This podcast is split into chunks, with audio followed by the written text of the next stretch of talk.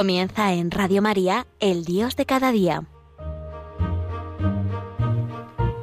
Desde la Archidiócesis de Toledo nos acompaña el Padre Luis Lucendo.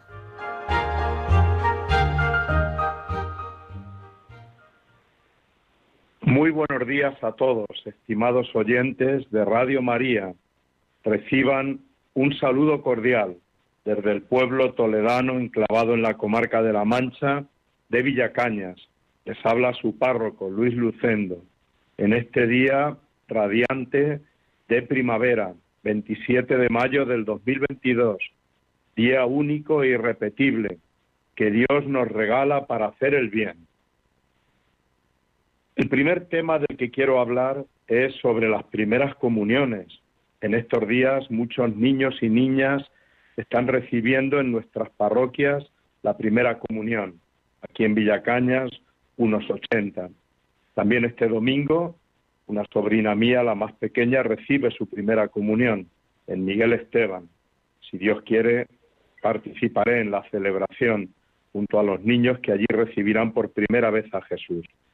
Y en estos días, aquí en la parroquia, comparto con los padres un decálogo de las primeras comuniones que quiero compartir también aquí en Radio María. Dice así, primero, la Eucaristía es el mayor tesoro de la Iglesia, es fuente y cima de toda la vida cristiana. Solo puede ser vivida desde la fe y el amor a Cristo. Es un encuentro con Cristo vivo que se nos entrega en la doble mesa del pan y la palabra. Segundo, la Eucaristía y la vida deben estar unidas. Lo que celebramos en la misa debemos vivirlo en la vida el perdón, la escucha, la entrega a los demás, la paz, la fraternidad, la solidaridad. Tercero, la celebración de las primeras comuniones debe ser un momento fuerte en la vida de nuestras parroquias y de nuestras familias. Cada vez debe ser menos un montaje social y más un acto de fe, y ahora menos aún. Cuarto, la Eucaristía no es un teatro o un espectáculo. Cuidemos la celebración de la primera comunión, que no se pierda el clima de oración y de celebración religiosa. Quinto, no caigáis en la tentación del nerviosismo y del derroche.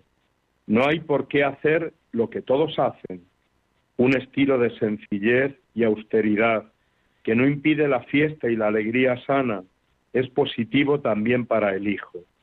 No se quiere menos a un hijo por darle todo lo que pida y en todo momento. Además, este año todo debe ser más sencillo. Sexto, preparaos espiritualmente, orad con mayor intensidad por vuestros hijos, participad con ellos en la medida de lo posible en los sacramentos. Séptimo, aprovechad la primera comunión para educar a los hijos en la solidaridad y el compartir, un gesto de ayuda a los más pobres a través de Cáritas Parroquial, de Manos Unidas u otras ONGs les hará mucho bien. Octavo, que la primera comunión sirva para unir más a la familia, no para hacer más patentes las desavenencias. Incluso en las familias donde la separación y el divorcio han hecho mella. Cuidad mucho la convivencia en estos días. Noveno. Tan importante como la primera comunión es la segunda y la tercera. En la Eucaristía Cristo nos acompaña durante toda la vida cristiana. La Eucaristía dominical es la gran cita que tenemos los cristianos con el Señor y con la comunidad cristiana.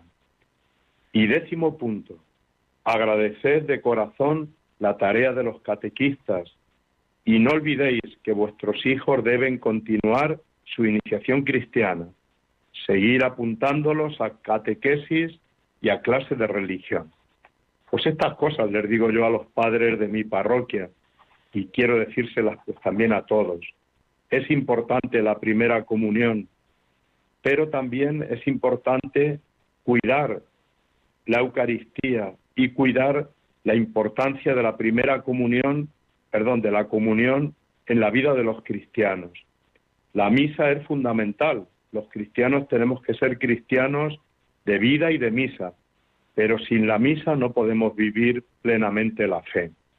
Por eso también comparto con vosotros un texto que he copiado de internet de una persona amiga mía sobre la misa y dice así, tienes ganas de llegar lejos, tienes algo que no te deja tranquilo, algo que te empuja a buscar siempre lo siguiente, quieres ser feliz y luego más feliz todavía, tienes ganas de ese algo que siempre se te resiste, tienes ganas de paz, tienes ganas de amor, tienes ganas de perdón, tienes ganas de vivir.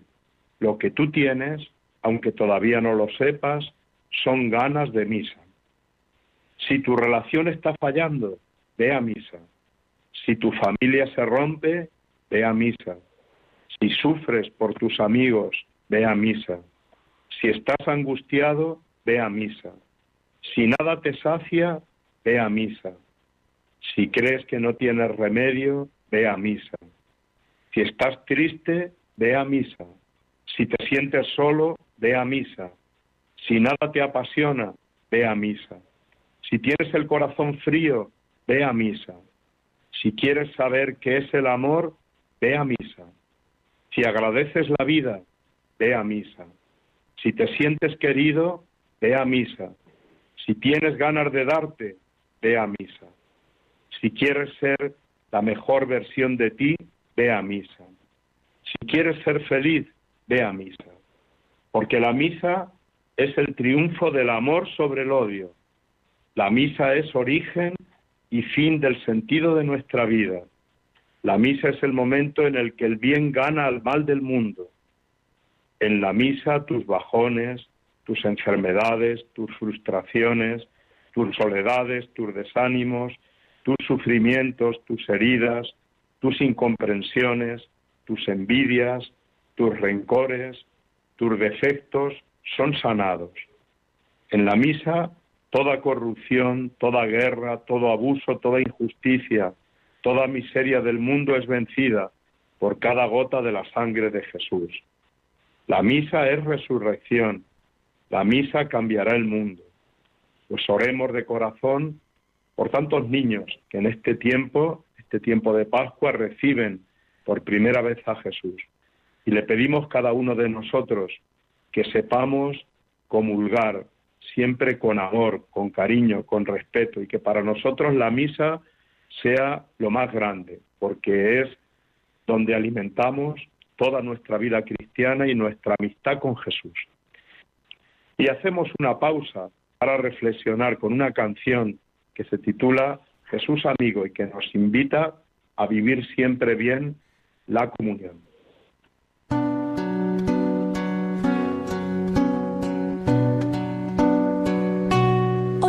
Quiero contar, Jesús amigo, que contigo estoy feliz. Si tengo tu amistad, lo tengo todo, pues estás dentro de mí Después de comulgar y me haces como tú,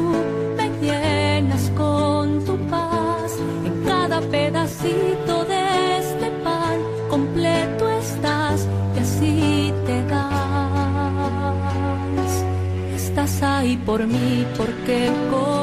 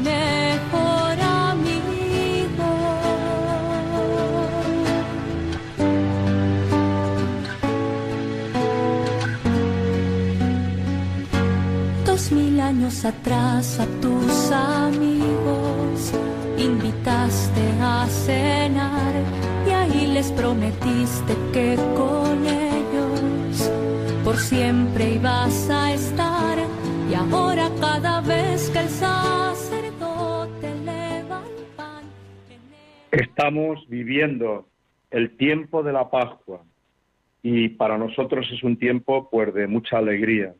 En la Pascua Jesús nos regala muchas cosas. Una desde luego es la paz. Su saludo más característico de este tiempo es la paz os doy. Una de las necesidades mayores que tenemos los seres humanos es buscar la paz interior, que luego nos ayudará también a ser sembradores de paz. Se cuenta que una vez un rey ofreció un gran premio al artista que pudiera captar en una pintura la paz perfecta. Muchos artistas lo intentaron. El rey observó y admiró todas las pinturas, pero solamente encontró dos que realmente le gustaron y tuvo que escoger entre ellas. La primera era un lago muy tranquilo. Ese lago era un espejo perfecto, donde se reflejaban unas plácidas montañas que lo rodeaban. Sobre estas se encontraba un cielo muy azul, con tenues nubes blancas. Todos quienes miraron esta pintura pensaron que reflejaba la paz perfecta. La segunda pintura también tenía montañas, pero éstas eran escabrosas. Sobre ellas había un cielo furioso, del cual caía un aguacero impetuoso con rayos y truenos. Montaña abajo parecía retumbar un espumoso torrente de agua. Todo esto, la verdad, no parecía nada pacífico. Pero cuando el rey observó cuidadosamente, miró tras la cascada un delicado arbusto creciendo en una grieta de la roca. Y en ese arbusto se encontraba un nido. Allí, en medio del ruido que hacía la violenta caída del agua, estaba sentado plácidamente un pajarito en su nido. Ante el asombro de muchos, el rey escogió la segunda pintura. Él mismo explicó por qué. Porque paz, dijo el rey, no significa estar en un lugar sin ruidos, sin problemas, sin trabajo duro o sin dolor. Paz significa que a pesar de estar en medio de todas esas cosas, permanezcamos calmados dentro de nuestro corazón. Este es el verdadero significado de la paz. Y es que nosotros a veces vivimos en medio de muchos ruidos y problemas, en medio de trabajos que nos absorben, pero estamos llamados a vivir la paz. Jesús nos habla de la paz interior y nos dice, la paz os dejo, mi paz os doy, no os la doy como la da el mundo, que no tiemble vuestro corazón ni se acobarde. Todos estamos llamados a recibir este regalo de la paz y a encontrar también caminos para buscar la paz interior. Os sugiero tres. El primer camino es cuidar la interioridad. Todos vivimos muy de cara al exterior. Estamos siempre mirando por el balcón de la calle en vez, de entrar dentro de nuestro corazón. Jesús nos enseña que Dios Trinidad vive dentro de nosotros, nos enseña el misterio de la inhabitación trinitaria. Y San Agustín nos dice que debemos entrar dentro del corazón y encontrar allí la paz en el encuentro con Dios. Dice San Agustín, primero entra en tu corazón, tú que te has hecho extraño a ti mismo, a fuerza de vagabundear fuera. No te conoces a ti mismo, y busca a aquel que te ha creado. En la interioridad del hombre habita Cristo. En tu interior eres renovado según la imagen de Dios. Ese es el primer camino. El segundo camino es buscar la paz en la convivencia, teniendo en cuenta más lo que nos une que lo que nos separa. Qué bellas son las palabras de San Agustín. En lo necesario unidad, en lo dudoso libertad, y en todo caridad. Si supiéramos aplicar este principio, muchos problemas se solucionarían y viviríamos también con más paz.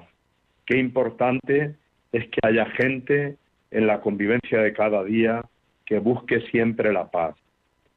Y el tercer camino para buscar la paz es la confianza en Dios, el abandono. Es una de las claves de la espiritualidad cristiana.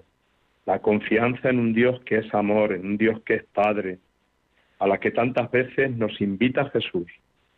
Estos días ha sido canonizado Carlos de Foucault, San Carlos de Foucault, y qué hermoso es poder rezar con él cada día esa oración del abandono, esa oración llena de confianza. Yo os invito a todos los que me estáis escuchando a que os hagáis con esta oración, ya que podáis rezarla. Es una oración que da paz al corazón, porque se basa en ese abandono y en esa confianza. Dice Carlos de Foucault, Padre, me pongo en tus manos, haz de mí lo que quieras, sea lo que sea, te doy las gracias. Estoy dispuesto a todo, lo acepto todo, con tal que tu voluntad se cumpla en mí y en todas tus criaturas. No deseo nada más, Padre. Te confío mi alma, te la doy, con todo el amor de que soy capaz, porque te amo y necesito darme, ponerme en tus manos sin medida, con infinita confianza, porque tú eres mi Padre. Pues, queridos oyentes, vamos a pedirle a Dios esa paz que Cristo nos quiere regalar. Vamos a pedirle que nos sane el corazón de todas nuestras inquietudes para que podamos vivir la vida de cada día como un regalo. Solo Dios hace nuevas todas las cosas. Por eso vamos a seguir reflexionando en esta pausa con una canción de Atenas y de otra cantante hispanoamericana llamada de apellido San Filipo. Y esta canción es una preciosidad también. Dice, todo lo haces nuevo. Y damos al Señor que nuestro corazón también lo haga nuevo, más alegre y más lleno de paz.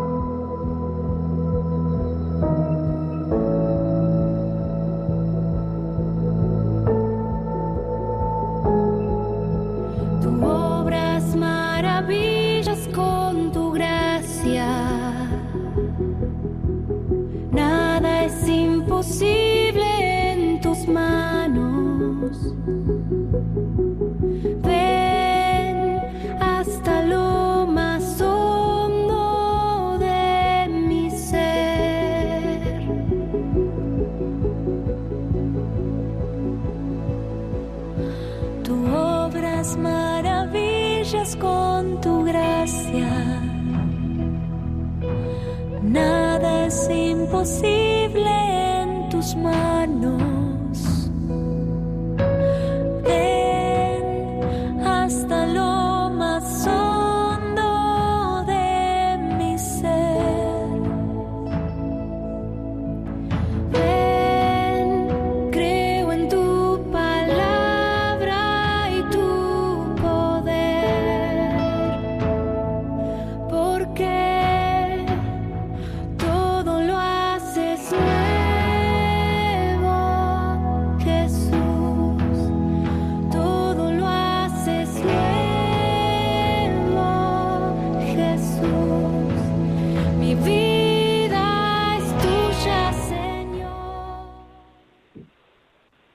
seguimos aquí desde Villacañas en el programa El Dios de cada día.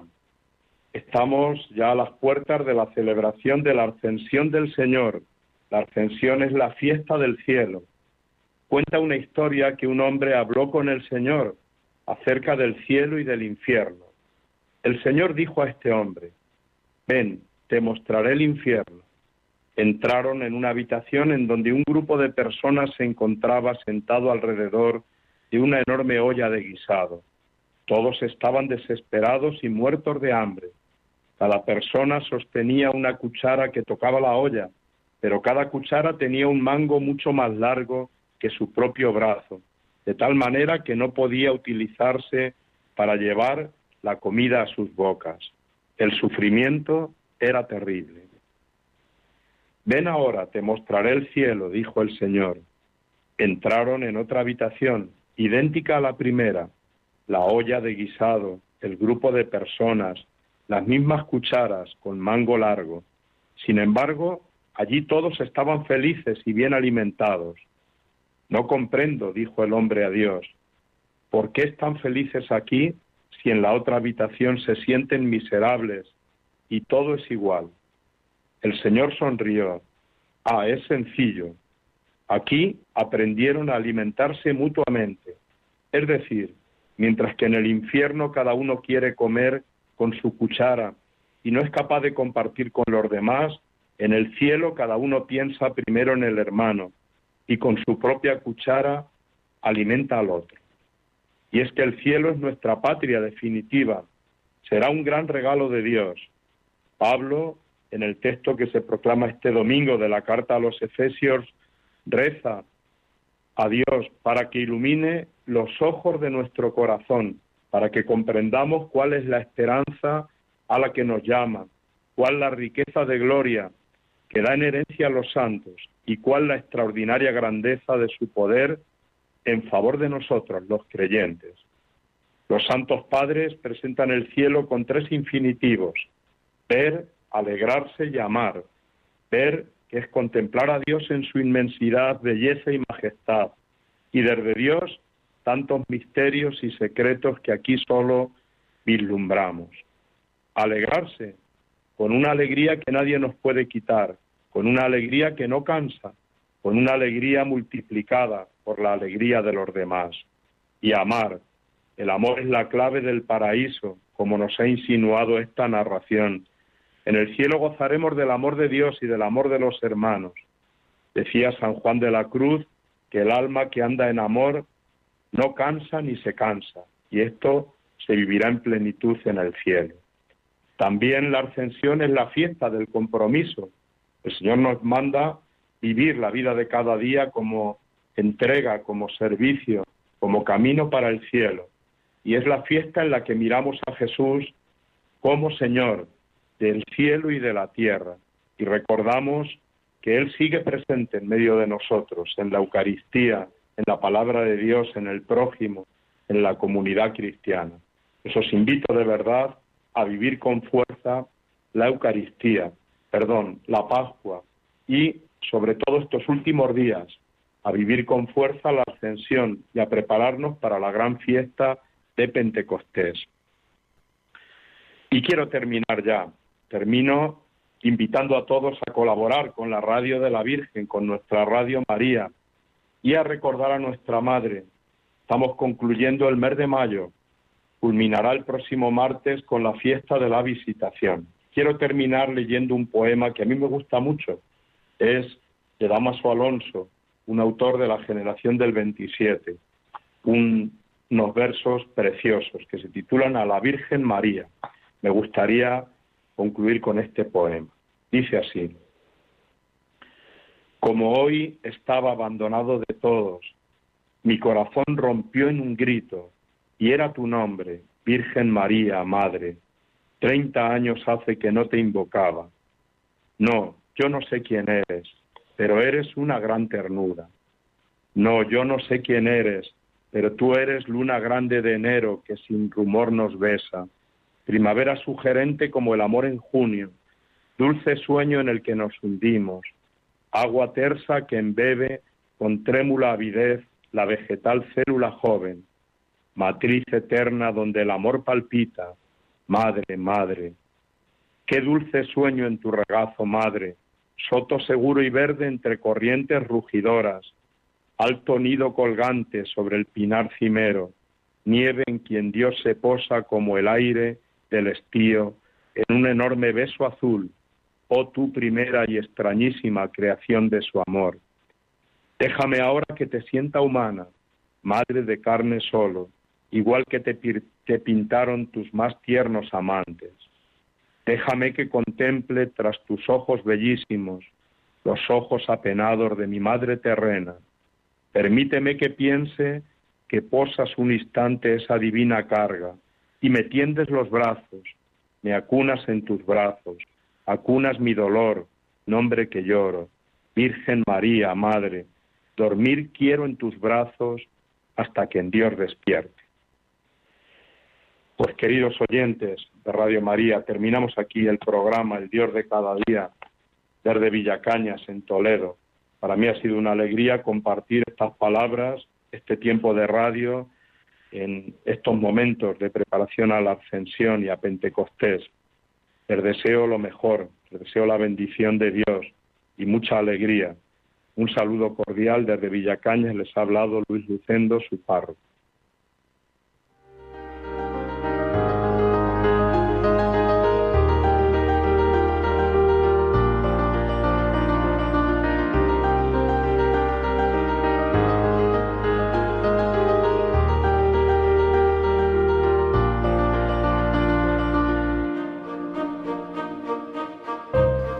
Finaliza en Radio María, El Dios de cada día, dirigido desde la Archidiócesis de Toledo por el Padre Luis Lucendo.